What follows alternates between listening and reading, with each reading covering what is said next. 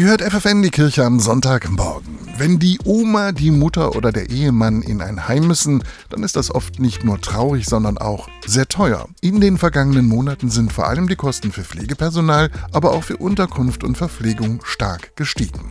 Der Eigenanteil an den Pflegekosten für einen Heimplatz soll in diesem Jahr auf rund 2600 Euro steigen. Eine Summe, die bei einer durchschnittlichen Rente von 1500 Euro kaum einer mehr aufbringen kann. Und das hat Folgen, sagt Stefanie Holle von der Caritas in Niedersachsen. Durch die steigenden Kosten ist es natürlich so, dass die Menschen, die zu uns kommen, schnell auf die Sozialhilfe angewiesen sind und man den eigenen Wohnort, im Grunde das Heim selber nicht mehr bezahlen kann. Schon im vergangenen Jahr waren bis zu 40 Prozent der Bewohner in den Pflegeheimen der Caritas in Niedersachsen auf Sozialhilfe angewiesen.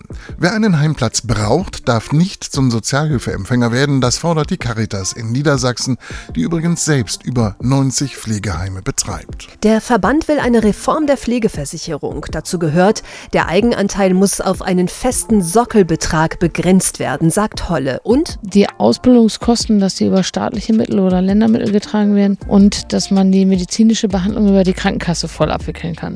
Da würde sich schon ein großer Anteil auch reduzieren. Auf diese Weise könnten sich wieder mehr Menschen einen Platz im Pflegeheim leisten, die ihn wirklich benötigen. Denn Angehörige sind mit schwer pflegebedürftigen Familienmitgliedern einfach überfordert, sagt Stefanie Holle. Angehörige werden entlastet und Familien können hier Zeit miteinander verbringen. Sonst zu Hause wird die Zeit einfach benötigt, um die Pflege zu organisieren. Und diese fehlende Zeit kann dann in der stationären Einrichtung gemeinsam auch verbracht werden.